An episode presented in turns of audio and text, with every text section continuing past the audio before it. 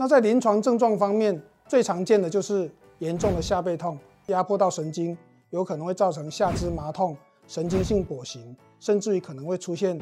尿失禁。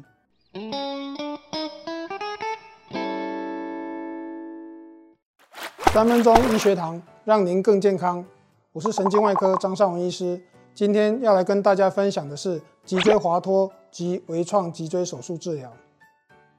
脊椎滑脱的可能原因有先天性结构异常，也有椎弓断裂导致的脊椎滑脱。那最常见的是退化型，大部分发生在五十岁以上，因为腰椎退化而造成的腰椎滑脱。那另外还有像创伤型、病理型，也有可能造成腰椎滑脱。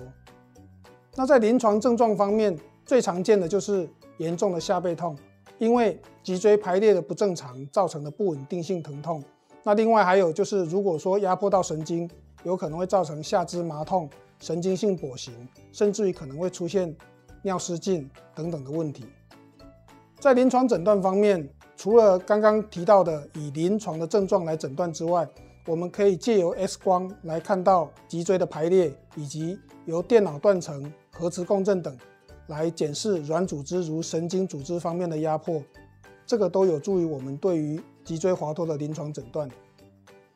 在治疗方面，如果比较轻微的脊椎滑脱，我们可能借由药物治疗来治疗它的疼痛的情况，借由复健治疗来使患者的生活品质可以得到一定的改善。如果说当患者的工作以及生活品质无法维持，我们就会建议以手术治疗。那手术方面，张基所采用的是微创脊椎手术。我们可以看到，传统脊椎手术它的伤口大概都十五到二十公分，会造成大范围的脊椎骨头以及肌肉的破坏。那我们所采取的微创脊椎手术，创口小，恢复快，患者几乎术后相关的并发症会比传统脊椎手术来得少。张机采用复合式手术室，在手术当中，我们会借由导航的方式来帮助我们执行微创脊椎手术。手术室当中还有电脑断层，可以让我们在手术当中对于患者的病人的安全得到更好的保障。手术后照顾主要重点在于我们的微创脊椎手术不会留下引流管，创口小，恢复快。